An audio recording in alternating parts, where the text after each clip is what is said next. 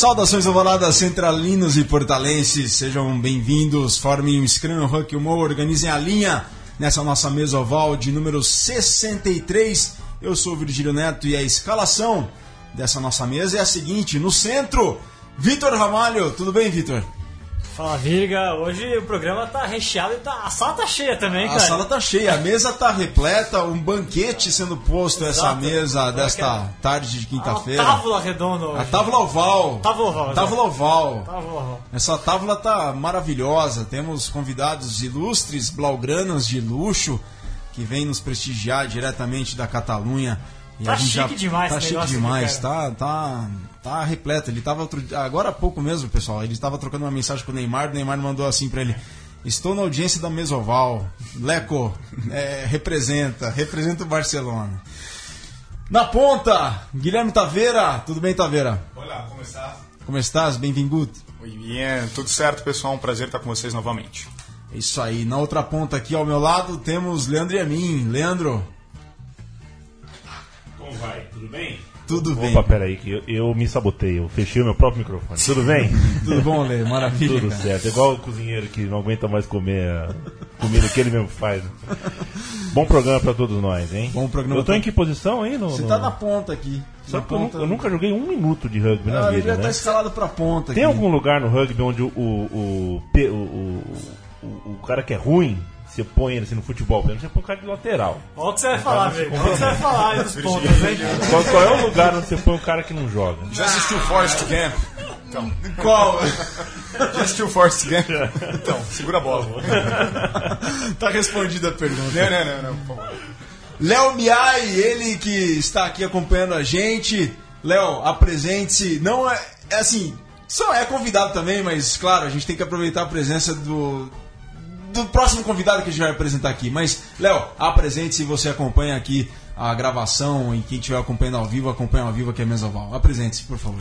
Olha, é um prazer estar aqui no Misoval. É, em primeiro lugar, sou um fã do Leco. Por isso que eu vim aqui hoje. E joguei no SPAC, acompanho o rugby direto e o Leco é, pôde me presentear levantando o título lá em 2013. Então, é, Para o Ellis Park. Exatamente. E trabalhei com o Virgílio também nas Olimpíadas, né, Virga? Foi mesmo, né, Então, essa não é a nossa primeira transmissão juntos, né? Não, não é a primeira juntos, não. O Léo era pesqui... o seu lugar, cargo lá era pesquisador, né? É, na verdade eu era produtor, né, da, das Olimpíadas com o Virgílio lá e foi um prazer. Estamos aqui. É, o Léo era responsável por todo o entretenimento dentro de campo lá dos Jogos Olímpicos, no Rugby Sevens, depois no, no futebol de sete, né? Isso, e também no Pentatlo No também, Pentato Virga. moderno, pode crer. É verdade. Tá aí, a mesa recheadíssima. E agora ele, que nos honra com a sua presença aqui. De Santo Amaro para Lamazia, ou de Santo Amaro para o Camp Nou, para o desfile completo na, do rugby catalão. Bem-vindo, Leandro Castiglione Amaral, Leco. Muito obrigado, obrigado. Como seria muito vocês. obrigado em catalão? Muitas gracias. Molta gracias. Muitas gracias. Bem-vindo. Muito obrigado. Um prazer estar aqui com vocês, um prazer dividir um pouquinho aqui do tempo com vocês. E vamos ver o que vai acontecer aqui, né? Tô esperando. Maravilha, a gente tá Mas mais cheio de difícil que, que a perguntas. final de 2013 não vai ser não, cara. Não se preocupe. Não, fica tranquilo, é verdade. Suor. Pai, antes de começar o programa aqui, essa edição de número 63, agradecer todo o carinho de vocês com a gente aqui pela companhia das edições anteriores do, da Mesoval aqui pela Central 3. Essa é a edição de número 63. As próximas que virão aí também recheadas de bons convidados, assim como temos hoje o Leandro Castiglione, o Leco, que fez uma carreira brilhante no SPAC e já tem uns anos que está na Catalunha, está lá na Espanha e frequenta os quadros do Futebol Clube Barcelona, claro, joga o rugby lá. Mas antes de a gente seguir com a entrevista com o Leco e falar de rugby nacional, rugby internacional, a gente vai para a Colipídia desta semana, que destaca que em 1 de junho de 67 os Beatles lançaram o lendário álbum Sgt. Pepper's Lonely, Heart, Lonely Hearts Club Band. É 50 anos dos- do lançamento do álbum Sgt. Pepper's dos Beatles. Em 31 de maio de 1930 tem no Uruguai o início a primeira Copa do Mundo de futebol. Em 31 de maio de 1859 o relógio Big Bang de Londres dá as suas primeiras badaladas. E no rugby, em 1 de junho de 77, há 40 anos, Andy Irvine marcou cinco trás, um recorde para um fullback dos Lions. em um massacre do selecionado contra um combinado do King Country Wanganui em Taumarunui, na Nova Zelândia. E o Vitor e o Léo e o Taveira e o Leco vão falar muito de Lions, cuja digressão começa neste fim de semana. Em 31 de maio de 2008, Lawrence Dallaglio se aposentou em Twickenham depois de levar os Wasps para uma vitória de 26 a 16 sobre o Leicester na final da Premiership. A multidão de 81.600 pessoas se despediu de Dallaglio quando ele deixou o campo pela última vez aos 68 minutos de jogo. Tá aí a colipídia desta semana. Bom, agora vamos aproveitar cada segundo que temos aqui na nossa mesa oval. Senhores, amigos ouvintes, participam conosco pra- através do Twitter, arroba portal do rugby, hashtag sempre rugby, hashtag cultura de rugby e mandem suas perguntas aqui pro Leco. Bom, eu tava folheando a revista Caras da Espanha, que em espanhol chama... Tá, o Leco tá lá? O Leco tá lá. Ah. É, e caras na Espanha é Ruestros. Ah, Ruestros. Ruestros. É. E o Leco aparece numa festa ao lado de Soares e Messi. Incrível. Leco, como é que é treinar rugby com o Messi? O Messi joga essa bola toda no rugby também, cara? Pô, boa tarde, mais uma vez seja bem-vindo. Boa tarde, galera. Cara, é curioso. A galera sempre pergunta se a gente tem um contato direto com os jogadores de futebol e na verdade não. É um mundo à parte mesmo. Eles vivem um outra Barcelona que eu vivo, cara. É bem diferente. Mas como é que você foi parar lá no Barcelona? Contando a todos, você foi campeão brasileiro pelo SPAC 2013, depois se mandou pra Europa. Como é que você foi parar lá no Barcelona? Cara, o papo mesmo começou com eles em 2013, depois da final, é, onde a gente teve a felicidade de sair campeão. O Matt Newton estava treinando a gente no SPAC. Ele já estava no processo de conversar com o Futebol Clube Barcelona, com uma ideia também de ir para lá como jogador e talvez tentar a possibilidade de preparação física com um conhecido dele também do clube dele na Argentina. Ele me perguntou se eu tinha curiosidade, se eu tinha interesse de que ele me envolvesse na negociação, na conversa. Foi onde eu comecei a conversar, já tinha uma ideia, já tinha vontade de sair eh, do Brasil por um tempo, provar algumas coisas novas fora daqui. E a ideia foi um com a outra, né? Não consegui ir diretamente depois da final, eu acabei jogando o Sul-Americano em 2014 pelo Brasil. Foi depois Foi, você ganhou o. Chile, né? Você ganhou o Chile. Exato, 2014 a gente teve um ano muito bom, acho que foi o início desse, desse passo a mais que a gente conseguiu como a seleção brasileira. E aí, a partir depois do Sul-Americano, já nem joguei o Campeonato Brasileiro, já me preparei para ir para Barcelona e começar a jogar lá a temporada de 2014-2015. E como é que foi a aceitação lá no clube? Como é que foram os primeiros treinos? Você tá atuando na mesma posição que você atuava no SPAC? Como é que tá sendo? Cara, o começo foi bem diferente, bem difícil, né? Até acostumar com uma língua onde não era habitual para mim, não era uma língua corriqueira, apesar de muitas viagens Qual delas? É.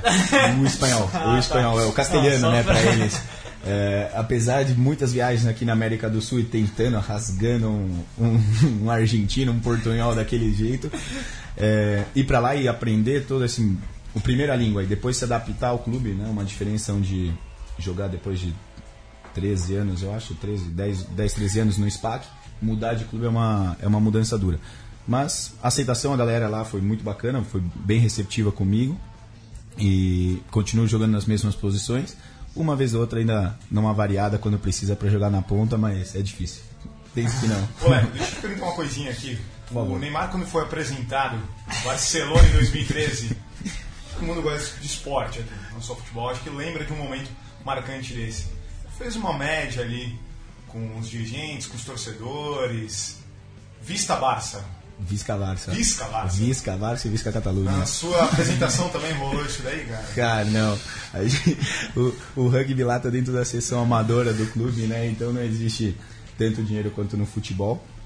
Mas cada vez mais com mais projetos de pessoas internacionais vindo, o pessoal da França que baixa para jogar lá em Barcelona. Até o pessoal do Hemisfério Sul, esse ano a gente teve uns quatro jogadores da África do Sul, um jogador da Nova Zelândia, muitos argentinos, que lá na Espanha tá cheio de argentino também. Então, isso sim, então é uma, uma um plantel legal de, de equipe. Mandem suas perguntas aí, galera. Ei, Leco, é, que- então vamos contar um pouquinho sobre Barcelona, Vambora. que acho que tá todo mundo se perguntando como é que é, como é, que é o negócio lá, né? É, no clube, né? Bom, primeiro você mostrou a carteirinha aqui pra gente, né?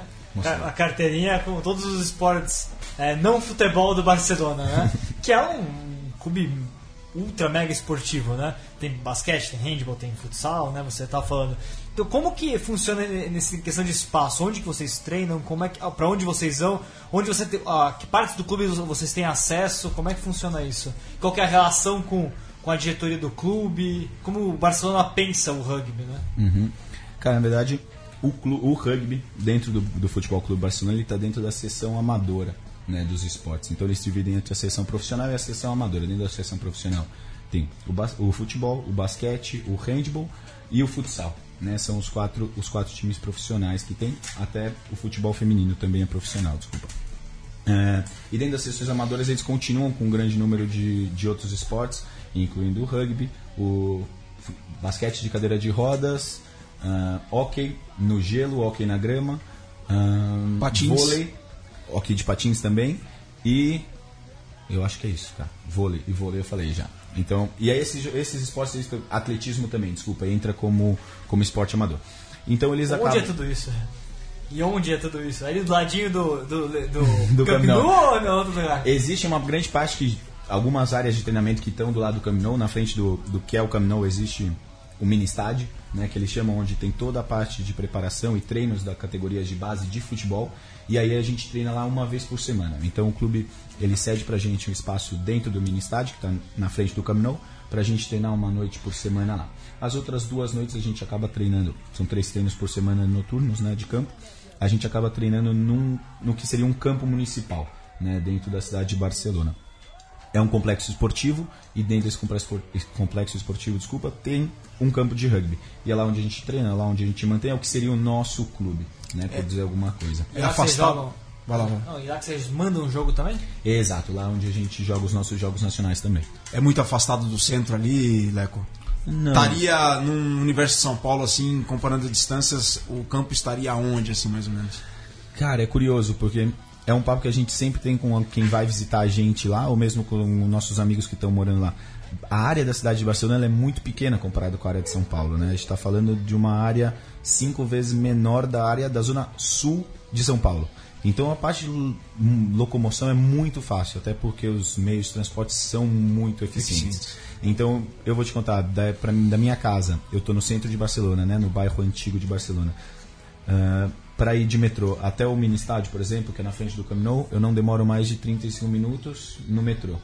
E para ir no nosso campo, no Vale d'Hebron, que é onde a gente treina e manda os nossos jogos, também não demoro mais de meia hora, são 20, 25 minutos máximo numa linha só, né? Num- Numa tirada Ah, só. é mais ou menos como ir lá no campo do. ver o jogo do Band lá. É, né? lá no Palmeiras, é igualzinho, Palmeiras, igualzinho, lá embaixo. Ou mesmo ir pro SPAC, se você Ou mora mesmo no centro. Parque, exato. E, e são quantos clubes mesmo em Barcelona, Leco? De rugby, cara? Cara, o número exato eu não vou saber te dizer, mas eu te colocaria que são. Dentro do que é a cidade de Barcelona, eu colocaria entre 8 e 10 clubes de rugby. Tanto masculino quanto feminino. 8 a 10 clubes de rugby. Isso. Leco, é, e o campo do Barcelona que vocês jogam é artificial? A grande maioria de todos os campos. Bom, Léo, eu também sou seu fã, tá? Só pra deixar claro. É, Declarações aqui, vocês, vocês querem se aproximar mais? O seu autógrafo tá preparado aqui já, tá? Obrigado. Tô no meio, tô me sentindo meio. Então, a grande maioria, na verdade, dos jogos é, a nível nacionais, eles acontecem em campos de, de grama artificial. É muito difícil, eu acredito que pela temperatura, manter uma, um, um gramado bem estável. O que é curioso também, porque acaba que os únicos três times, desculpa, os quatro times que têm um campo de grama, de grama de verdade, não uma grama artificial, são os times que estão no topo da tabela. Então, É Valladolid, né? né? Os dois, as duas equipes de Valladolid, que isso é muito curioso, porque eles dividem o mesmo clube, o mesmo espaço, o mesmo campo, né? E, E são muito bons. e a Samboiana. A Samboiana tá no que seria um ABC de São Paulo, por dizer alguma coisa, né? Então tá na grande Barcelona, mas está fora de Barcelona. E eles são, eles também têm um campo de, de grama. Todos os restos, todos os outros clubes da primeira divisão a gente joga em, em campo de grama artificial. E pra você, essa adaptação, porque aqui no Brasil não era comum, né? Acho que quando você jogava aqui, a gente não tinha nenhum jogo, ninguém mandava campo em grama sintética, acredito. Se começaram a jogar em grama Não, também sintética não, só, aqui? só treinar de vez em quando. É, exatamente, tô tentando pensar, mas não tinha ninguém. O NAR, o NAR de São Paulo é, é o grama NAR, sintética. O NAR, é que você, tá, que você deu uma, uma treinada lá e, e Mas você o- tá, tranquilo pra você, né? Mas como é que foi essa adaptação pra grama sintética? Essa foi a mais simples, na verdade. É um. Por dizer alguma coisa. Tem alguns campos que tem uma grama muito, muito bacana. Tem alguns campos que já não é uma grama, uma grama tão interessante. Dentro da cidade de Barcelona a gente tem um campo municipal também que tá com, tem um gramado artificial dos aprovados pela IRB. Por acaso um que é perto da praia, não? Não, esse, esse é um. Esse é, é grama, Esse é grama, não. só que é mais barro do que grama. a, única, a única vez que eu fui pra Barcelona, eu tava andando ali na hora, eu vi um campo de grama com jogando uma, uma pelada de rugby lá, eu fiquei, eu fiquei curioso, fiquei vendo, na verdade. Tem um enfim. complexo esportivo bacana também bem lá praia, na frente, né? mas esse é bem seco, é um, é um, é um, barro, né? Um barro, assim, É metade Serete. é barro, metade é poeira, então É o Serete, meio- né? Exato. É, entendi. É, como é que fala serete em catalão, hein? Ah, campo duro, não sei. A brincadeira, pra quem não sabe, é o outro campo que a gente tem em São Paulo, né? Tatuapé. Do Tatuapé, né? Aliás, uma casa importantíssima pro rugby paulistano, mas a gente ainda tá no, longe de ter as melhores condições ideais que a gente gostaria, né? Mas é bacana a gente ter um, gente um tem espaço, dentro né? de um- de um espaço Exato, público. sim. Eu acho que Não. isso é bem interessante. É, o fato da Federação Paulista ter conseguido essa parceria com, com, com o parque Genial, é fenomenal. genial. fenomenal, né? E o Leco, qual que como é que é a estrutura dos treinos lá, por exemplo? São três treinos noturnos por, se- por semana, duram quanto tempo, em que consistem? Claro, depende da época da temporada, mas como é que é a estrutura de treinamento lá de vocês? Vocês treinam três vezes por semana noturno? Quais são esses dias? Viri, a gente treina lá terça, quarta e sexta. Né? A maioria dos jogos, como a distância é relativamente grande entre, entre o que é o campeonato nacional, a gente acaba jogando a grande maioria dos jogos no domingo, ao meio-dia. Isso pra mim foi uma das piores sensações de aprender a jogar um jogo no domingo ao meio-dia. Né? Então, E a temporada em geral, é, é, o meio da temporada é o inverno, né? Então não é tão problema em termos de temperatura, mas é, chega a pegar quanto? menos. É, então, é, é essa é a complicado. minha pergunta. Na verdade, é, bom, lembrando que a gente está no hemisfério norte lá, é o contrário daqui. Então agora a gente está aqui no, no, no inverno, lá é verão, onde está fora de temporada.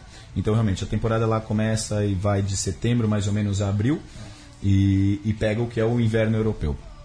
Em algumas cidades é bem duro. A gente, uma das histórias, por exemplo, a gente foi jogar no campo de Valladolid e foi no primeiro ano, acho que 2014, 2015 a gente foi jogar lá. Lá é muito frio. Muito frio. Muito Lá. time no País Basco também, que, deve, que é montanhoso. O é frio, norte né? também é bem complicado. O norte é mais, o País Basco é mais complicado por tempo, por chuva, né? Um- é, um- é uma região onde chove muito, é muito complicado jogar lá, até por tem um time de lá que é um, é um Você, é campo. catalão, você tá no time catalão e não castelhano, porque se fosse de Castela aí seria mais um problema extra pra jogar É, no País Basco.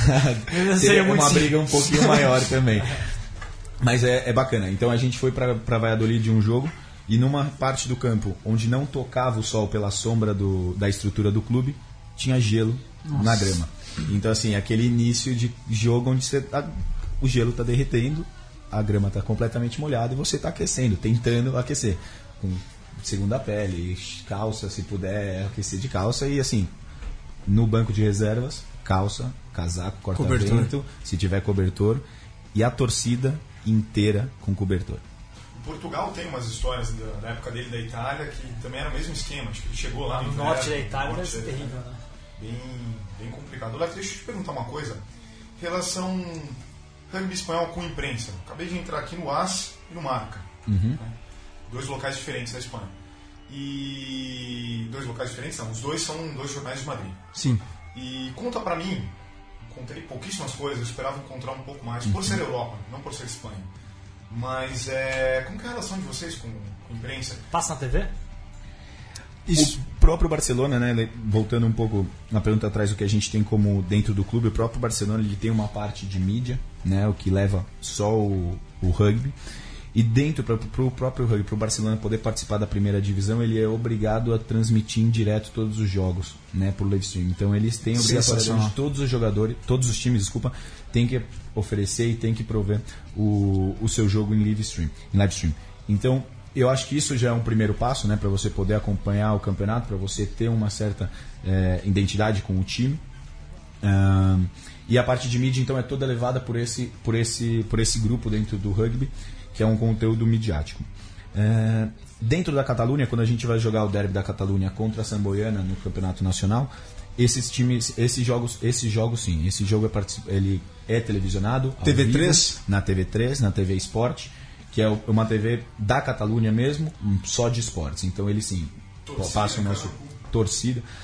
É, é bacana, cara, jogar no Barcelona por uma coisa. Em qualquer lugar que a gente vai da Espanha, tem gente esperando a gente. Torcida de rugby ou torcida do Barcelona? Torcida do, do Futebol Clube Barcelona, né, que são as penhas montadas, que seriam as torcidas organizadas do Futebol Clube Barcelona, e elas por entregar, é, por se inscrever no Barcelona, eu acho que em cada cidade que eles vão, acredito que por eles estarem acompanhando, eles ganham alguma, né, fortalece um pouco a relação deles com o Futebol Clube Barcelona, então eles estão sempre esperando a gente. Porta de hotel ou mesmo em campo, eles acompanham a gente bacana. Bom, galera, o papo tá muito bom com o Leandro Castiglione e o Leco. A gente vai para um rapidíssimo intervalo. Olha, é rápido mesmo, é questão de segundos. Como diria Elia Júnior, é pá e bola. Até já.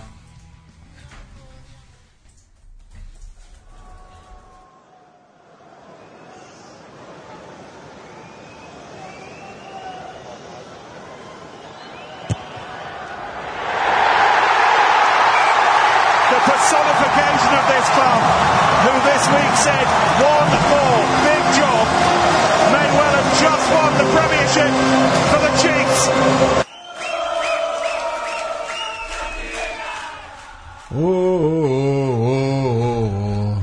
Esse canto aí foi da torcida dos Chiefs na vitória do Exeter sobre os Wasps na final da Premiership do Campeonato Inglês neste sábado. E aí vocês acompanharam a execução do penal de Gareth Stinson, que deu a vitória para os Chiefs por 23 a 20 sobre os Wasps nessa final da Premiership. É a primeira conquista de sempre do Exeter da- do Campeonato Inglês. Jogo este que vocês puderam acompanhar esse fim de semana pela ESPN lá com a Ari e com o Martoni. Uma vitória maiúscula, né, Vitor? E com o Luiz Coelho no portal do O Luiz escolheu no portal do rugby, claro. Luiz escolheu no portal do rugby. Ele que faz a Premiership. Torcendo para o Exeter, ele que torceu para o Exeter. É, torcendo do Saracens, eu já vou até entregar o Coelho aqui. Já É, entre- mais do que já entregamos. Pois é, né? Já quem, quem lê já sabe, né? Não. O, sensacional, né, Virga? Eu, torço, tor- eu, sinceramente, gostei muito de ver o Exeter ser campeão, porque é o primeiro título de um clube que tem um projeto incrível, né? Um projeto que é um time que estava na segunda divisão, não faz muito no começo da década, na virada da década estava na segunda divisão, subiu com um projeto muito sólido, com um treinador que é muito inteligente, hoje um, um dos times mais bem treinados da Inglaterra e mais falados sobre fala-se muito sobre o Rob Baxter, o técnico do, do Exeter, como ele conseguiu montar uma equipe vencedora, é, muito sólida nas formações, muito sólida na defesa. Como que ele conseguiu fazer esse time que não tem grandes estrelas ser campeão inglês, né? Com orçamento até menor do que outras equipes, né? Parte daquela premissa que o importante é você ter um bom grupo, né? E não grandes estrelas, né? Mas sim um bom grupo. O Exeter Chiefs me lembra o, o Castres na França quando foi campeão também francês, que era a mesma. Ou o Connacht quando foi campeão em Pro 12. A gente tem exemplos recentes no rugby europeu, apesar do, do nível de dinheiro circulando estar aumentando e de muitos craques do Hemisfério Sul estão indo para lá, a gente tem ainda campeões não badalados acontecendo. O próprio Saracens, quando começou a ficar campeão também, é, com o tempo ficou sendo badalado, né? Porque por causa dos títulos. O La. Rochelle foi La muito Rochelle bem esse ano. Chegou às semifinais. Isso é legal. exato. Mostra que não é tudo, né? É, trazer figurão de fora não é tudo, né? E ô Leco, a gente tá falando de rugby internacional aqui, rugby europeu. Você teve a oportunidade já de eh, ir pra França ver um jogo ou partir pra Inglaterra pra ver um jogo? Perpignan? Cara, Perpignan tá ali do lado. É, tá segunda divisão. Uma, uma horinha e meia de Barcelona. A gente acabou indo visitar, não tinha nenhum jogo. Eles até têm uma, um Dragons, que é um time de rugby league bem conhecido. Então, quando a gente fala, é um time que saiu de Barcelona. E quando o pessoal pergunta, ah, você é do Dragons? Não, não. Eles até confundem bastante, porque é um time bem forte ali, ali na Catalunha.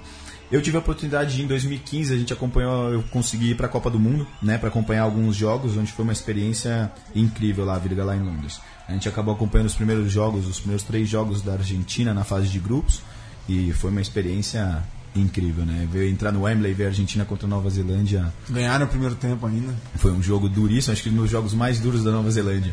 Foi, sem dúvida alguma. Então, o grande clássico lá de vocês é Samboiana contra Barcelona. É o grande clássico do Exato. Barcelona. E o grande clássico do rugby espanhol, Leco? Cara, eu acho que hoje em dia o grande clássico continua com os dois equipes de Valladolid. Porque desde a primeira temporada que eu tô lá, essa é a terceira temporada, são os times que têm se mantido na ponta da tabela, os dois times da mesma cidade, da mesma região. Eles têm uma infraestrutura e têm um importe bacana da cidade para o esporte se envolver. Assim como a Samboiana. A Samboiana desde sempre também teve um- uma ajuda né, do que é o ajuntamento, né, do que é a prefeitura deles, para fortalecer o rugby. E o Samboiana é uma das grandes campeãs também do, do campeonato espanhol. A Samboiana foi onde jogou o João Uva. Ah, o João Uva jogou Ah, lá, né? grande Pode crer, é João. verdade. Grande João Uva. Falando em João Uva, Brasil e Portugal dia 10, uma da tarde. E Ah, assim, o Gonçalo, o primo dele, vai jogar. Ah, legal. Que é o- um dos grandes veteranos. o pequenininho. Exato. Você chegou a jogar contra Portugal aquele. Não, aquele não jogo? joguei. Eu tinha Não? acabado de sair da cirurgia. Ah, É. mas é na época que você tava na Foi, seleção. foi, né? foi. Final de 2013, né? É, Final 15 de novembro de 2013. E o Leco? Baruelis Park. Baruelis Park. A gente tava falando aqui, o Taveira ali, o Léo, a gente comentou. Bom, a final da Champions que do próximo ano vai ser em Bilbao, no País Basco, que vai, vai ser na Espanha. E como é que você vê eles levarem a, o- a final da Champions lá pro País Basco? E agrego, final top 14 ano passado foi em Barcelona. Foi em Foi no Exato. O maior, o recorde de É. audiência num campo, num, numa Campo de num, rugby, part- num campo numa de par- rugby. né, num partido de rugby. De, de clubes, né? 99 mil, alguma 214. coisa. Né? Aí, ó. Decorou, ô, louco. Não, meu, eu lembro, aquilo lá foi em plena Euro, foi em plena Foi Euro de incrível, futebol. Foi incrível. É, e foi, foi um lance assim que realmente a intenção deles é trazer trazer um interesse maior, né, pro rugby dentro do que é toda a Espanha. O rugby no norte, então a gente está falando do País Basco, nem se comentou, Virga. Em Bilbao eles já trouxeram, ano passado eles trouxeram eh, Estados Unidos e Samoa, Estados Unidos e Fiji, Ah, se não foi, me engano, eh, dentro do estágio. Então ele, uma, uma vez por ano eles tentam trazer um, um, um bom jogo de rugby, um jogo de nível profissional, eh, a nível mundial, para o País Basco. Eles realmente já ah, no País Basco tem muitas equipes, muitas equipes dentro do Campeonato Nacional da Espanha. Eu acredito que estão entre cinco ou seis equipes do País Basco. Né? A gente está falando do Ordícia, de Guernica, Hernani e Guecho, sim, são quatro. Então são quatro equipes do País Basco e a parte de tudo isso, os outros equipes que jogam a segunda divisão nacional e as, as divisões de, de estaduais. Então eu acho que é super interessante, eu acho que é válido é, o gasto que eles colocam e a intenção de trazer mais jogos de, de qualidade para a Espanha para fomentar de verdade o que é esse interesse pelo espanhol ou pelo espanhol, franco-espanhol né, do País Basco pelo rugby. É, O auge do Perpignan e o auge, é, infelizmente, são dois times da França muito tradicionais e fortes que caíram para a segunda divisão. Mas no auge deles, o Biarritz mandava jogo em São Sebastião Exato. e o- alguns jogos importantes. E o Perpignan chegou a jogar no Montjuic, né? Lá em Barcelona. Mandava o jogo lá no Anoeta, lá em San Sebastián, do Real É, o Sociedad. Biarritz teve clássico de é, Basco lá, o Biarritz contra a Bayona no top 14 e quando se encontraram foi na Noeta. Leco. Cara, é, é uma região, é o que eu comentava com vocês antes do programa, é uma região que está muito próxima à França, né? a gente sabe a potência que é a França, a França até a nível de dinheiro, né? o que eles estão conseguindo colocar e o que eles estão conseguindo trazer para o esporte. É uma mudança, um país onde melhor se recebe, melhor se paga é, um jogador de rugby. Então, realmente, existe essa influência pela proximidade do País Basco com a França, ou mesmo a, pro- a- a proximidade do que é a Catalunha, uma parte da Catalunha envolve uma parte da França, né? tem a parte francesa da Catalunha.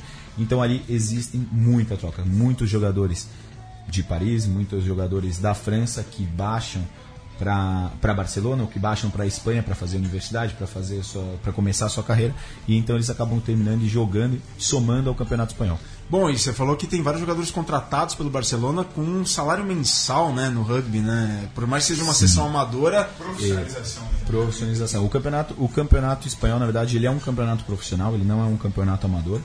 É, esse ano, o único, o único time 100% amador já caiu com umas 4 ou 5 rodadas de antecedência, que foi uma equipe de Sevilha, que subiu no ano passado, e esse ano já caiu de novo. Então é um campeonato muito duro. Os times de ponta são times 100% profissionais, os times de meia tabela são times onde são semi-profissionais, e os últimos times são times amadores. Então se vê sim uma disparidade muito grande entre, dentro do campeonato. É uma liga semi-profissional que mescla clubes profissionais com clubes amadores. Exato.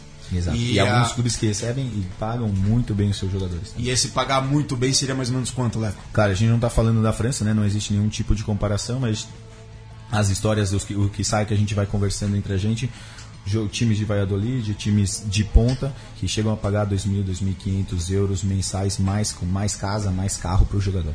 A um Neymar paga o campeonato do ano inteiro, o campeonato inteiro, né? Então. Sobra. Ele podia pagar para os Década, três né? times, eu acho. É. Ô Leco, mas assim, esses times que são amadores ou que são semi-profissionais, a estrutura deles já é profissionalizada de comissão técnica? Como é que, como que é a estrutura Existe. dos clubes por detrás, assim? Os atletas dormem no centro de treinamento, existe uma, Alguns. Normalmente o que acontece são, por exemplo, que nem a, a seleção está tentando aplicar aqui, né? o- Eles têm uma residência para os atletas que vêm de fora, que eles têm interesse de chamar de fora. Porém, muitos atletas como já estão ali na, em- na Espanha jogando há mais de três temporadas, porque é mu- muito comum um jogador ficar. Né? Então você vê o seu próprio, a própria seleção espanhola é uma seleção onde tem poucos espanhóis. Né? Porque ficam muitos jogadores jogando no campeonato espanhol, então eles acabam permanecendo, já não são considerados como não são considerados estrangeiros dentro do campeonato.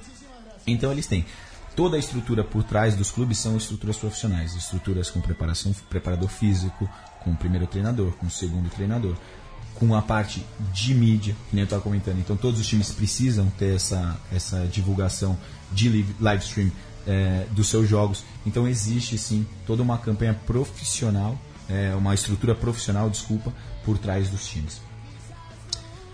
Bom, galera, estamos aqui com o Leco Leandro Castiglione, já temos meia hora de programa. Vamos para a segunda metade desse programa agora, estamos no segundo bloco. E falar como é que ele vê de longe esse progresso que o rugby do Brasil está tendo. Se você compara como é que é o processo de formação, por exemplo, as crianças lá na Espanha, na Catalunha, onde você está, você vê muita molecada jogando rugby, como é que você vê o desenvolvimento e o crescimento do rugby lá e comparado com daqui, pelo que você até onde você tem o conhecimento? Virgo, eu acho que a grande diferença realmente está no interesse, né? No interesse dos clubes e do interesse da federação de manter e levar esse rugby a nível europeu. A gente sabe que o rugby na Europa é um dos das potências, né? É a potência. É, o rugby espanhol está dentro do que seria a segunda divisão europeia. E é um jogo, que nem eu comentei, é um jogo de muito estrangeiro dentro do próprio campeonato espanhol. Os espanhóis são bons jogadores. Existem muitos clubes dentro da Espanha que trabalham muito bem a categoria de base, assim como a gente tem alguns clubes aqui no Brasil que fazem a mesma coisa. Porém, eu acho que a facilidade de lá, como as cidades são menores, existem um interesse do- da própria prefeitura em ajudar em crescer o esporte dentro do- dos, dos clubes. Então, eles ajudam sim com, na questão financeira. Eu acho que isso facilita você atrair jogadores pro atrair crianças e jogadores para os seus times, né? O que é uma diferença muito grande e gritante quando a gente está falando de São Paulo.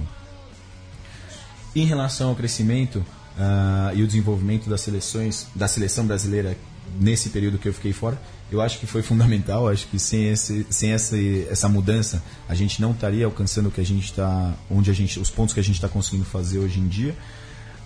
Porém, eu vejo campeonato, os campeonatos nacionais baixando de nível, o que me preocupa a um certo ponto. Eu acho que levar a seleção, mas baixar bastante o nível do campeonato nacional, vai acabar dando algum tipo de problema. Alguns clubes vão acabar não conseguindo se manter nessa elite, o que é uma tristeza. Né? É, e logo mais começa o Super 8, a gente tem as semifinais do Campeonato Paulista esse fim de semana, né, Vitor? Isso, aliás, teremos amanhã, como sempre, hoje de noite, na verdade, sai o tradicional Jogos do Final de Semana do Portal do Rugby, que lista tudo que vai rolar pelo país. Mas eu já vou destacar aí os quatro grandes jogos do final de semana: du- duas semifinais em São Paulo, duas semifinais no Rio Grande do Sul. A Federação Gaúcha, inclusive, conseguiu. vai botar no streaming a, a semifinal: Palapos e, e, e SC Rugby, Serra- da Serra Caxias, né, de Caxias do Sul. Santa Catarina? É, é, é, Brincadeira, sempre- brincadeira, tá, Moraes? isso. Brincadeira, Moraes. Ô Murai, pensa no nome. é, Farrapos contra a SCC. E no outro jogo o Sancha, né? San Diego e Charrua. Em São Paulo teremos. Em São Paulo a gente tá tendo, né? é, Taveira, Leco, Taveira também aqui acompanhando mais de perto. É o campeonato paulista mais equilibrado dos, dos últimos muito, de muito tempo, na Nos verdade. últimos 40 anos, sim. Eu estava comentando aqui antes de entrar no ar sobre a Poli. É. Um grande exemplo, é, na minha opinião, acho que todo mundo aqui fez universidade e o, a, eu utilizar a palavra profissionalização, mas a, o upgrade Sim. que a, que a Poli deu e acho que é uma surpresa do Campeonato Paulista. Você pode, pode falar isso, Vitor? Olha, Surpresa. É, é engraçado, a Poli ela trouxe muitos jogadores aí que são conhecidos, até de seleção brasileira, né? Só que eles ainda não, nem todos estão podendo jogar por conta dos- das atividades da seleção brasileira, né? Então, a- o time da Poli que tá indo a campo e tá ganhando, a base dele ainda é o time que foi vice-campeão da, Taça Tupi. Então, se é uma surpresa, o Maurício Cali, treinador, tá trabalhando bem o time o- e administrativamente a Poli tá crescendo, então é, não é surpresa do potencial que a Poli tem, mas é surpresa a velocidade com que eles estão colhendo os resultados, né? É, foi muito rápido, né? é, sobretudo porque ainda não, não tiveram o aporte de alguns jogadores que eles trouxeram. É, a gente vai ter, bom, a diferença de pontos, Poli 28. O quinto colocado foi o Band. O Band teve 21, 7 pontos de diferença do líder pro quinto colocado. Sendo que o Band só não foi para semifinais porque perdeu uma conversão no último lance. Que se tivesse acertado, teria negado o bônus defensivo contra o São José, porque o Band venceu o São José, teria negado o bônus- defensivo ao São José, e o São José, campeão paulista, teria ficado de fora e ficado em quinto lugar. Porque a disputa era o confronto direto. Né? Foi de de um ponto a diferença entre os dois. Só pra você ver a, a- como foi emocionante. A gente vai- Paulista foi muito bom. Foi muito Tá bom. sendo. Teremos Poli contra São José, Jacareí contra SPAC. SPAC. Vamos torcer, vamos torcer pra amanhã, até sábado. É, ele trouxe o Leco, trouxe até a camisa Alves Celeste do SPAC aqui, a gente vai tirar uma foto com ela depois. E temos também o final do Fluminense definida, né? Que é Niterói contra Guanabara, né? É esperado, né? Era esperado, até o Leco tá com uma camisa aí do Nikit aí. Vim. Nikit Rugby Seven Aside. Desenho do Monk, né? É o desenho do. Monk. Maravilha, então os campeonatos nacionais a todo vapor aí comendo solto. E o Leco, na última sexta-feira, Taveira, Léo. Cara, eu acho que o Leco demorou umas três horas pra entrar no Pacaembu. Tamanho era a fila pedindo autógrafo pra ele. É impressionante, cara. Ele só conseguiu entrar no Pacaembu e o placar já tava 36 a 6 pros tupis, né, Leco? Não foi? Foi, foi quase isso, verdade, Viga. Eu tô esperando. O pessoal falou que ia montar uma barraca lá pra esse jogo contra Portugal. Vamos ver. Será que vai rolar uma fila igual aquele comercial da Topper, né? A namorada sai É, do carro. minha mãe e minhas irmãs já estão se preparando. Ah, Então, vamos falar dessa vitória tupi sobre os jacarés, diante de um público de 3.220 pessoas no Pacaembu na sexta-feira. Vitor Ramalho, Léo Taveira, Leco, o que vocês acharam da seleção brasileira? Maior placar da história dos tupis sobre o jacaré, 57 a Eu, 6. eu queria colocar pro Leco, na verdade, a, a sequência da, da pergunta, né? Porque a gente teve. Bom, o primeiro tempo foi difícil pro Brasil, né? O Brasil não acertou o jogo até os 20 minutos ali, foram bem sofridos. Depois acabou dando uma deslanchada no segundo tempo, sobretudo. Mas acho que a grande importância do jogo foi ver o Nativo se despedir, né? Você que jogou na seleção Sim. com ele, né? É, Ige, tá, Ige ainda é, segue com a seleção, acho que é o último dos, dos Highlanders da seleção, é muito tempo lá. É, mas eu acho que é um momento emo- emocionante para essa geração que está saindo, né? O Ige e o Nativo trabalhando né, juntos nesse, nesse final, o Greg já está na, na comissão técnica, comissão. Portugal na, na academia. É uma transição da geração e muito bonito a despedida do Nativo, né? Eu acho que é interessante, mais do que merecido, né? Mais do que merecido por ele tanto tempo que ele está carregando essa camisa, é, assim como outros. Então acho que todas essas homenagens são muito válidas para a gente manter viva a nossa história e saber de onde a gente veio. Exatamente, para falar em história, para saber de onde, a gente, de onde viemos e para onde vamos, semana que vem teremos Tonhão aqui, Antônio Guarocílios na terça-feira, programa Outro 64. Outro craque. Ele é Tonhão o que aqui que você acha conosco. do, do- do jogo do, do Brasil? Cara, o que a gente estava comentando, é, eu tenho, desde que eu cheguei aqui no Brasil, eu tô treinando né, dentro da academia para acompanhar um pouco mais de perto, até porque era um interesse meu não, não me distanciar tanto da seleção brasileira.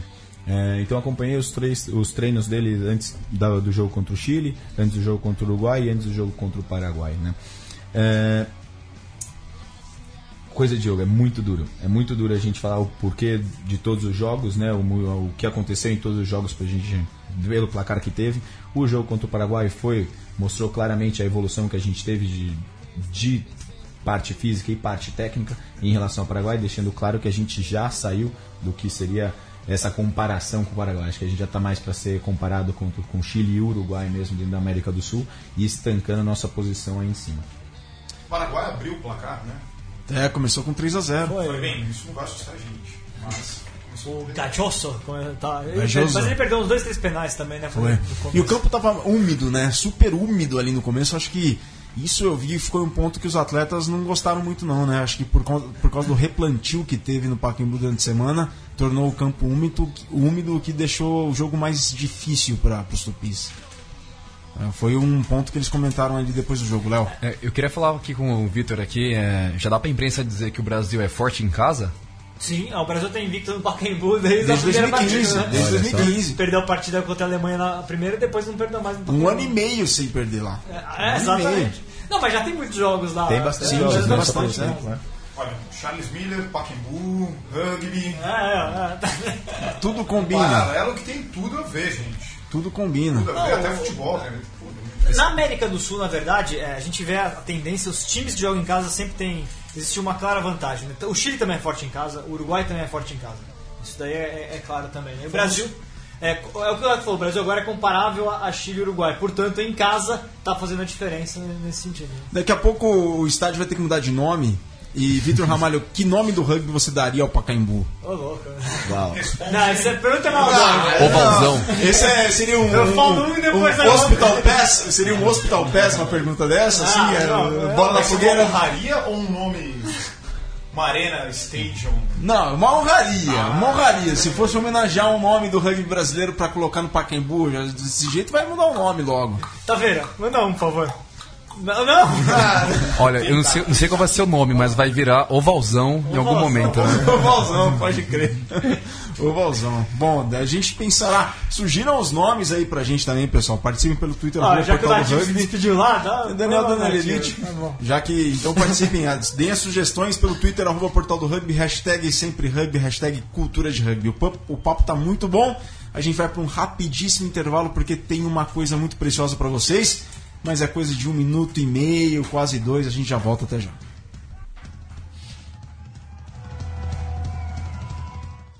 ქართულმა პრესიძემაც გაიტანოს ამ მანძილიდან. გელა პრესიძე ხაზი უნდა ავწიოთ დარტყმის შემდეგ ყველა ვარიანტში, იმიტომ რომ ისეთი მანძილია შეიძლება საფათრო კონტრიერში წამოიღონ არგენტინელებმა. დარტყმა. ზუსტია. ბრავო საიდან გაიტანა აფრასიძე ბრავო აპლოდისმენტები ეკუთვნის ნამდვილად გელას უზუსტესი და უძლიერესი დარტყმა 57 მეტრიდან მოახერხა ჯარიმის დატანა გელა აფრასიძემ შესანიშნავი დარტყმა ანგარიშია 10-6 არგენტინამ ორი ლელოდა და ჩვენ ორი ჯარიმა გავიტანეთ, თუმცა მათ გარდასახვების გატანა ვერ მოახერხეს. მართლაც საოცარი ჯარიმა გაიტანა ახლა გელა აფრასიძე. მიმინოშვილი ფეხით თამაშობს, შორეული დარტყმა სწრაფად უნდა ავწიოთ ხაზი, დარჩა ბურთიდან მოედანზე, სანტიაგო რუისია ბურთით. აი აქვე უნდა დავხვდეთ. უნდა ავწიოთ უნდა ავწიოთ ხაზი ყურადღებით აქ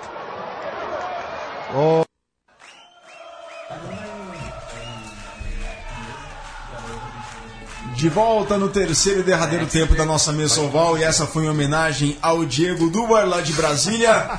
Essa Tá bravo ontem, viu? Tá, Tá bravo, bravo, é. tá bravo. Foi 36 para 37 para Argentina, 26 para Geórgia no jogo de abertura da Geórgia no Mundial Sub-20 que acontece em Sakartvelo. Na Sakartvelo é a Geórgia em georgiano, Lelo, mas que acontece Sakartvelo, que acontece lá na Geórgia, Argentina 37 26 para Geórgia. Essa foi uma cobrança do penal bem sucedida do abertura o Aprasidze. Quando É a esse Argentina cara, viu? Deu tá né? Deu pra entender. É, quando tava foi, deu pra entender o, pé- o bravo, só entendi o bravo. E quando os narradores estavam exaltados. ali. Ah, o do Bar tava bravo por outra coisa. Por outra Porque coisa. o grande resultado, vou passar os resultados aqui, Viga. O Mundial É. 20 começou ontem. Quer Então, passar? vai lá, pode, passa aí. Tivemos Inglaterra 74, Samoa 17. A Inglaterra tá voando. Eu quero ver quem vai segurar a Inglaterra, viu? No- Daqui uns anos vai ser Vários anos hein? seguidos de M20, muito forte. Nova Zelândia 42 a 20 na Escócia. África do Sul 23, França 23. Foi um jogo muito bom. A França quase ganhou. A África do Sul empatou no final. Joga o filho do Ntamak, né? Do, do, do Emílio Ntamak, é a abertura lá do- da seleção francesa, né? Foi um jogo interessante. Os dois times. É que são dois times que estão em xeque no, no adulto, né? No M20 foi um jogo bacana. Argentina 37 26 Geórgia, Austrália 24 17 Gales e o jogo que Diego Dubar estava extremamente irritado. Irlanda 21, Itália 22, porque ele contra a Geórgia, não gostaria de ver a Itália voltando a crescer, mas eu acho muito legal. Grande jogo, eu vi o jogo, esse, esse jogo da Itália. E que, Impressionado Os melhores com o tamanho jogos- dos garotos. O tamanho dos garotos. Você viu também? Vitor? Um dos melhores jogos que eu vi da Itália em qualquer, em qualquer categoria. Foi muito bom. É, um dos primeiros equipes que tem só italiano, né? é, é, bem, né? Bem, boa observação. Um dos tais foi lindo, que o, a abertura botou por cima, o feedback apanhou, deu um offload. Foi. Traz, maravilhoso. E, o, e a conversão última lá, aos 77, aos, fal- faltando 3 minutos? Aquela bola entrou rente, rente, rente a poste. Impressionante. E aí, o, e aí o Dubar quebrou o teclado, né? Tá aí o Mundial Sub-20 que acontece na Geórgia e acontece vocês podem acompanhar pela transmissão do streaming da World Rugby. Falando em World Rugby, né, Taveira, né, Vitor, né, Léo, né, Leco, o Brasil subiu duas posições no ranking mundial de 33º, passou para 31º, né? É muito bacana lembrar isso aí da World Rugby. Então, em primeiro lugar, continua aqui New Zealand, Inglaterra, Austrália, Irlanda. As seleções sul-americanas, Uruguai Primeiro Argentina em nono. em nono, sim. né? Acho que é um resultado plausível aí a Argentina se manter no top 10, muito bacana.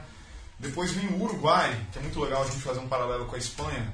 O Uruguai vem em 21. A Espanha está em 18. Leco falou tantas vezes aqui. A Espanha ganhou da. A Espanha teve resultados muito bons recentemente, ganhou do Uruguai. A. Espanha está na frente da Rússia. Né? Acho que uma, uma, na frente do Canadá, que é pra mim muito forte. É o Canadá porque o Canadá perdeu o Brasil. Ah, falando em Canadá, falando em Canadá. Olha Ó, muito verdade. falando em Canadá, o Marião acabou de mandar uma mensagem muito importante aqui, ó.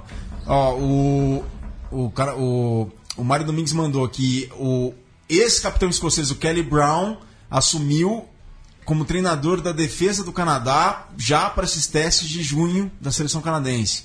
Ele que tá, não tem ainda 35 anos. É, jogou faz muito pouco tempo aí, né? É, então ele passado assumiu tava- aqui, o tava- Marião mandou. É, e uma outra coisa curiosa também é a Alemanha também, né? Que tá à frente também do, do Canadá, né? Na- É, a Alemanha. já- Primeiro, já tivemos amistoso esse final de semana. A Alemanha ganhou do Quênia no Quênia. É, jogo por um apertado ponto, com, né? com, é, com um chute no final do jogo. Um drop goal, aliás, um drop, ganhou com um drop goal no último lance.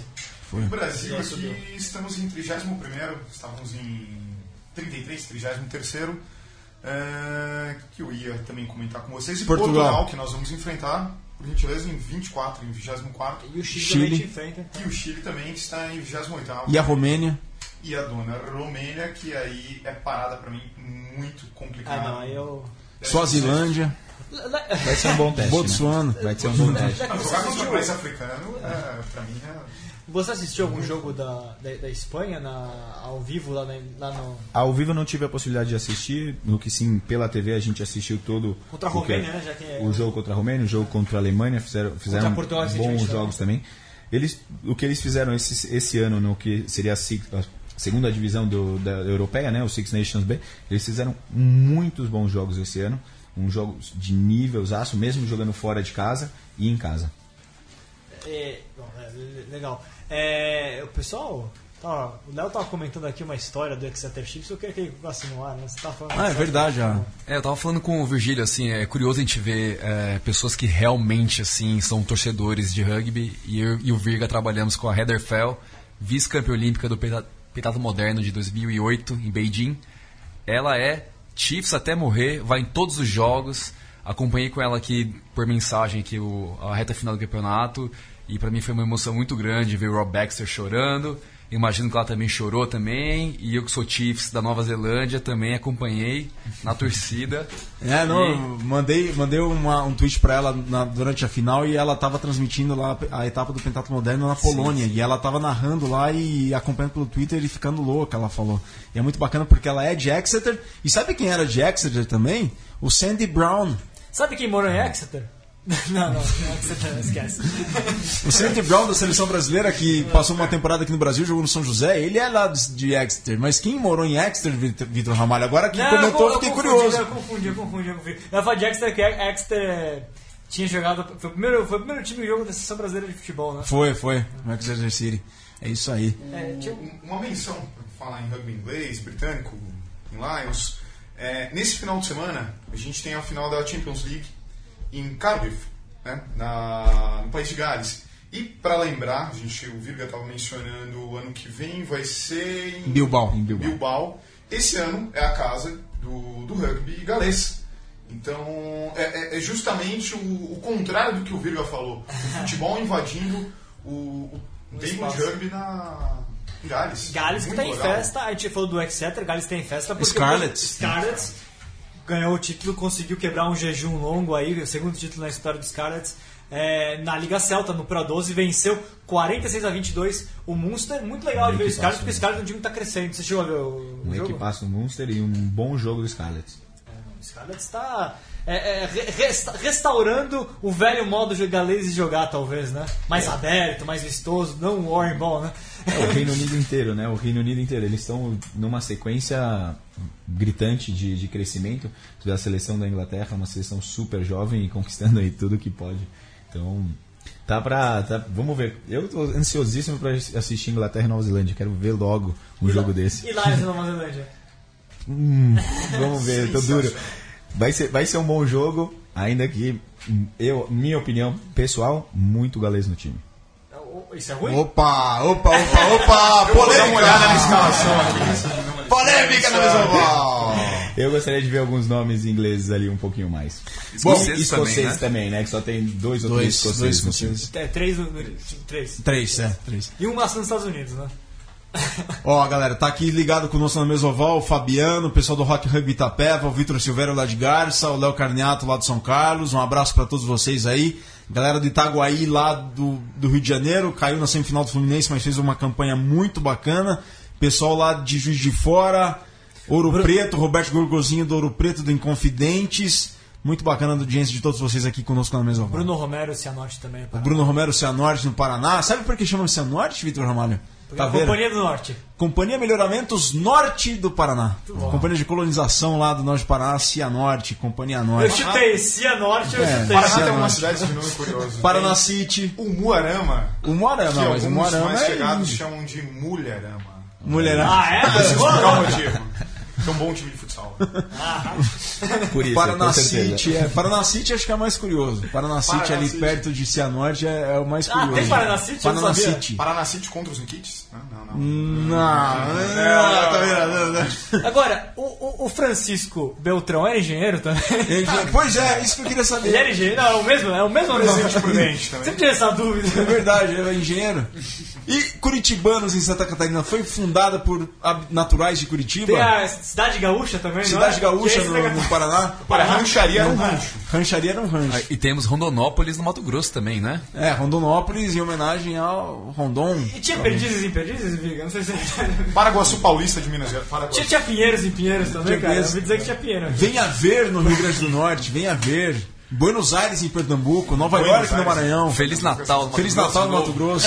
É, galera, tá aqui uma zoação tremenda. Mas vamos ao que interessa, vamos voltar a bola oval ao rugby. O Leco não dorme, Vitor Ramalho também. Neste fim de semana, finalmente, começa a digressão dos British and Irish Lions, que o Vitor Ramalho veste a camiseta. Se você está acompanhando em direto ao vivo para o mundo pelos live streaming do YouTube da Central 3, Vitor Ramalho está com a camisa dos Lions. O Vitor e o Leco, Taveira e Léo não dormem. E nesse fim de semana começa a digressão dos Lions neste, pela Nova Zelândia, né, Vitor? Quer escalação? Já tem Manda escalação bala, é contra, contra os barbários, né? Posso pedir pro Vitor fazer uma explicação pro leigo do rugby? Eu acho muito bacana isso.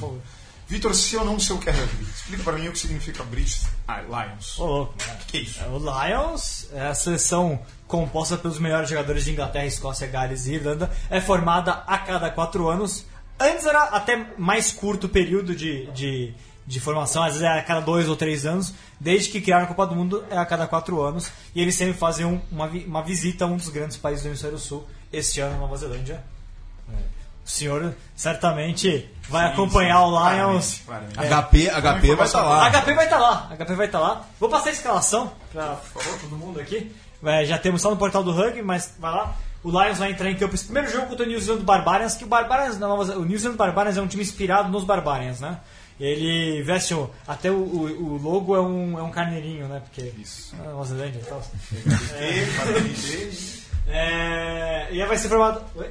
Ser Não, é o Taveira lembrando o Barbário lema do São em São Ah, Paulo. sim. Vai ser formado por jogadores que jogam, que não estão jogando ou não estão sendo aproveitados no Super Rugby, né? Nessa primeira. Time mais, mais fácil para os Lions começarem a, a se entrosar, né? O Lions vai entrar com 15 Stuart Hogg, escocês, 14 Anthony Watson, inglês, 13 Jonathan, Jonathan Joseph, inglês, BTO, da Inglaterra, na verdade, camisa 12. 11 Tommy Seymour, escocês, Johnny Sexton, eh, irlandês, com a, com a 10, com a 9 Greg Ledlow, escocês. 8 Faletal, de Gales. É 7 Warburton, capitão de Gales. 6 Moriarty de Gales. A terceira linha é galesa. É, Ian Henderson com a 5 irlandês. Alan Wynne Jones galês com a 4. Kyle Sinclair inglês com a 3. Rory Best com a 2 irlandês. E Joe Marler com a 1 inglês. Tá, e a escalação dos News A do, dos primeira- British and Irish Lions da primeira do- da série de jogos. Os três principais jogos, né, Vitor? 24 de junho, 1 de julho e 8 de julho contra os All Blacks, né? Isso, a gente vai ter a sequência é, 7 de junho contra os Blues. É, 10 de junho contra os Crusaders. Uh, esse. 13 contra os Highlanders, 17 contra o Maori All Blacks, que é a seleção só de Maoris, 20 contra os Chiefs, 24 contra a Nova Zelândia, contra os All Blacks, grande jogo, aí 27 tem um contra o Hurricanes ainda, 10, é, 1 de julho e 8 de julho contra os All Blacks. O, o Virga- 10 jogos. E uma coisa interessante também sobre essa primeira partida é o camisa 10, É. o, o Bryn Gatlin, que é filho do Warren, técnico do, do, do Lions, E ele fez uma ótima temporada pelo North Harbor ano passado, na NPC. Foi destaque do time. Isso, e agora tá no Blues e jogar contra o pai, né? Vamos ver como é que vai ser essa situação aí lá em Fangarei. Que interessante isso aí, jogar É, repita, contra o repita, pai. repita com a cidade, por favor. Eu gostei. do- Fangarei. Fangarei. Você morou na Nova Zelândia, morou, Léo? Morei lá, morei lá. E conheci Fangarei, no norte, é na- lá em Northland. Lugar muito bacana, estádio pequeno, mas eu acho que vai ter muita torcida lá. É uma região que tem bastante rugby também. Agora, Bom. o emblema do- dos All Blacks tá sensacional, né? Com a, com Com a camisa nova, né? Não, não, o, emblema do. Ah, dos Barbarians? Dos Barbarians é, eu acho sensacional. As duas ovelhas, a bola de rugby. Sensacional. É, e o Brasil tá caminhando para isso, porque tem o Brasil 15, né? Lembro que nos treinos da seleção era o Brasil Ordem enquanto o Brasil Progresso. né? E a gente vai criando as, as seleções de base, né? Seleções que vão subindo com o tempo, né? É Bacana essa tradição. É, e uma, uma coisa legal também sobre o uniforme também, que acabaram de mencionar do, da Nova Zelândia, é que o primeiro teste né, da Nova Zelândia foi contra o Lions em 1904. É, exatamente, Então, estão celebrando isso, então 113 anos, né? Vocês gostaram dos novos uniformes dos All Blacks? Ah, eu gostei, gostei. Achei- Preto, né? Curioso, curioso. E lançou- a África do Sul lançou também a nova, né? Mas não mudou muita A coisa África do Sul vai fazer outra série de, de maior interesse. Depois do Lions é a África do Sul contra recebendo três jogos da França, né? É outro mais importante que vai ter. Bacana, bacana. E teve, tivemos também a etapa do circuito mundial fe- feminino lá em Langford, no Canadá. A seleção brasileira ficando na 11 colocação, né? Venceu a Holanda no último jogo. É. Mas tem uma missão dificílima aí para a última etapa em Clermont, nos dias 24 e 25 de junho. Precisa pe- pegar no mínimo aí e ficar três posições acima da Espanha. Mais. A mais, quatro, Quatro. posições acima da É, Espanha. porque se o Brasil. Se a Espanha. O último colocado ganha um ponto. Se a Espanha ficar em último, o Brasil tem que descontar quatro pontos. Portanto, ele tem que ter. Ele não, não basta ficar em. em- se ficasse em nono lugar, é, ganhar quatro, ficaria, só descontaria três. Então tem que chegar nas quartas de final de qualquer maneira. É, é uma tarefa difícil, o Brasil tem condições, claro, elas já chegaram né, isso em outras oportunidades de série mundial, mas complicou, né, Virga? Sobretudo porque não, basta, não depende só do Brasil, não adianta o Brasil fazer uma grande campanha e a Espanha ganhar alguma coisa, né? É uma pena, é, mas é. Mas assim, eu até queria ouvir do Léo, do Taveira, é, eu, eu acompanho sempre a série mundial feminina, o nível subiu demais. É muito difícil acompanhar. Eu não vejo demérito na seleção brasileira. Muito pelo contrário, achei que até que o Brasil evoluiu. O Brasil conseguiu vitória contra jogava Inglaterra, contra Fiji, O. Brasil evoluiu. O problema é que a régua subiu demais e para acompanhar você tem que ter um rugby interno mais forte. Hoje eu olho o rugby, é, o rugby feminino no Brasil, o rugby de clube feminino, eu acho ainda que fica muito a desejar para um país que quer jogar nesse nível top 11 do mundo. Eu acho que ainda tem que evoluir. que é 12 vezes campeão. Pois é, todos os times da Série Mundial, os fixos, todos, todos, por exemplo, tem 15 feminino, ah, tem um calendário feminino doméstico maior que o nosso, é complicado. A ah, própria Espanha tem um ótimo Exato. time e um ótimo campeonato nacional de 15 feminino. É só, só a Rússia que não tem, mas é outro papo. Mas assim, é curioso lembrar também que o Brasil ganhou essa vaga também no mérito, no campo. E assim, comparando com o Japão, né? Que tem muito mais estrutura, mas o Brasil conquistou esse, esse Jogos lugar. Durante os Jogos por Olímpicos. mérito. né? Não, a seleção faz, eu acho que a seleção brasileira feminina faz o possível, vem evoluindo, é, todos os méritos esperados, mas é que é muito difícil hoje, a régua está subindo, esse é o problema. Bom, galera, a gente está chegando na reta final, que pena, desta mesa oval de número 63, porque o papo tá muito, muito bom mesmo, muito bom. Esse programa foi sensacional. Então, Taveira, as considerações finais desta edição de número 63. Eu acho que vale lembrar sobre as meninas, as Yaras, novamente, para deixar muito claro isso. É, todo mundo que joga rugby sabe a dificuldade de, das condições físicas do país, as distâncias, essas meninas se esforçam muito. É, todas lá estão de parabéns, acho que a comissão técnica, todo mundo que toca lá o rugby feminino. Mas é, é muito mais. é, não dá para falar que é demérito das meninas. As outras também cresceram muito. E talvez as estruturas das outras sejam superiores às nossas. Por que não? Não tem o menor problema falar isso. Acho que a gente tem que esperar por quem está dando certo. Então, parabéns para as meninas, mesmo estando numa situação bem, bem delicada agora. Léo, muito obrigado por ter vindo. Léo Miai, Maori, que seja, as portas sempre abertas para você. Venha quando quiser, é uma honra contá-lo contigo aqui hoje. Muito obrigado, Virga. É um prazer estar aqui, né? Acompanho sempre que posso o podcast. E legal ver o Leco também voltando de uma experiência por pouco tempo, né? Ele volta para lá daqui a pouco. Mas é bom ver também é, ter esse pouquinho do rugby europeu aqui, experimentado pelo nosso meu capitão, né, do SPAC, né? É nóis, Lecão. Valeu. Vitor Ramalho, as considerações finais. Eu fiquei muito feliz de, de- de rever o, o Leco. é, e ainda mais contar tanta coisa sobre, sobre a Espanha, sobre Barcelona, que é um, lugar, um baita lugar, na verdade. E um rugby muito legal que a gente está vendo lá. É, só que eu vou fazer um destaque final, na verdade. É só um merchandising aqui, né? Antes de passar a bola pro Leandro também, né, por favor. É, é o portal do rugby lançou site novo, então o pessoal pode dar uma olhada lá, tá? Layout novo e tal. O portal do rugby Tá- tá- tá, tá bem a bonito. série de vídeos está rolando também, saiu um ontem. Tá então- bem legal mesmo. Leco, muito obrigado. Obrigado por tudo que você representa, tudo que você faz e vai fazer ainda pelo rugby do Brasil. E lá de fora também, muito obrigado pela, pela presença aqui hoje conosco. Obrigado a vocês, obrigado pelo convite. Foi um prazer estar aqui com vocês, dividir um pouquinho do que é a minha história com vocês. E para terminar, se eu pudesse deixar alguma coisa, é. Pessoal, acreditem e vai para cima. Se puder, se tiver oportunidade de provar o rugby em outros lugares, vai. Tem espaço para brasileiro sim. E o rugby brasileiro ainda vai crescer e muito nessa, nessa próxima década. Já tá crescendo. Lê, obrigado por tudo, meu amigo. Valeu. Valeu, até a próxima semana.